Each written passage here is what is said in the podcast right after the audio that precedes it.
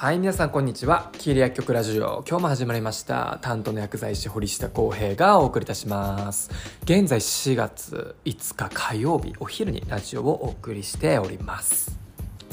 先ほどですね、まあ、妻の方から、まあ、LINE が来まして、まあ、どういった内容かと言いますと、まあ、ある小学生、えー女の子がですね、プログラミングの全国大会で、えー優勝を優勝をしたっていうね、えーその報告を鹿児島県知事に報告しに来た風景がね、えーニュースに流れてたみたいで、まあ、その写真を、まあ、LINE で送ってきたんですけれども、まあ、僕自身も今あプログラミング言語を学び始めて、まあ、数ヶ月経ちます。で今はあそもそもそのウェブサービスとかあアプリを開発したいっていう目標を立てた上で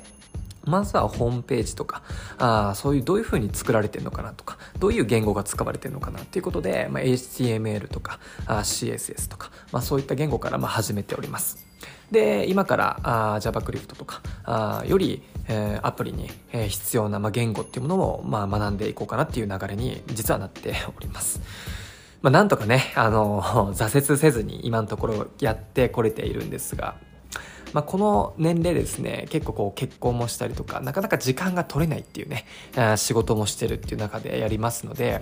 まあ、その中でこう、どの時間を省いて、まあ、犠牲にして、そのプログラミング言語の習得、学びに当てるかっていうのはやっぱり自分自身でしっかり、整理をする必要があるんじゃないかなと思っております。で、えーまあ、そもそもその女の子小学生がまあ優勝したっていう件なんですけれども、まあ、今後、まあ、自分の息子今1歳23ヶ月ですけれども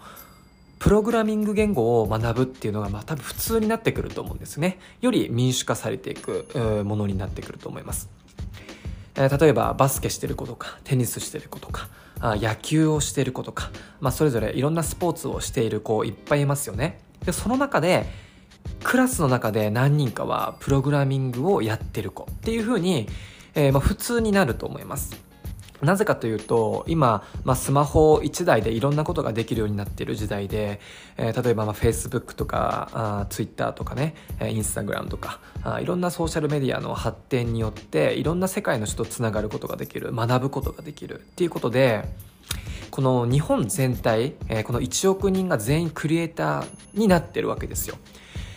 やっぱりこのスマホ1台でいろんな映像を撮って編集するとかその映像を編集するソフトも無料だったりとか、まあ、あらゆるサービスがある中でみんながこうデザインとかアートっていうの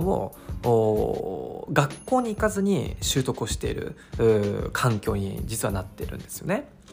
で何かを学びたいっつっても YouTube である程度学ぶことができるものも多々ありますしいろんなこうオンラインサービスとかも普及しておりますよね。で僕自身もプログラミングはオンラインで学んでおりますしこうそれぞれがいろんなインプットアウトプットする環境が整ってるってことなんですよ。なので、えまあ、繰り返しになりますが日本全体がみんなクリエイターになってるっていうことなんですね。なのでよりこうアートとかデザインっていう壁が本当に民主化されてきてて、え次はやっぱりこのそもそもそういうサービスの裏側ってどういうコードがあるのかとかどんな風に作られているのかっていう今まで本当にハードルが高いもの。まさか自分がそんな言葉を言う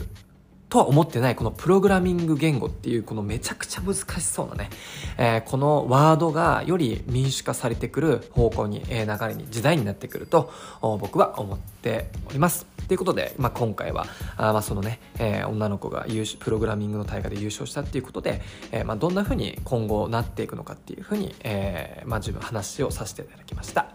はい。ということで、皆さんもぜひ、えー何かまだまだね、えー人生100年時代と言われておりますので、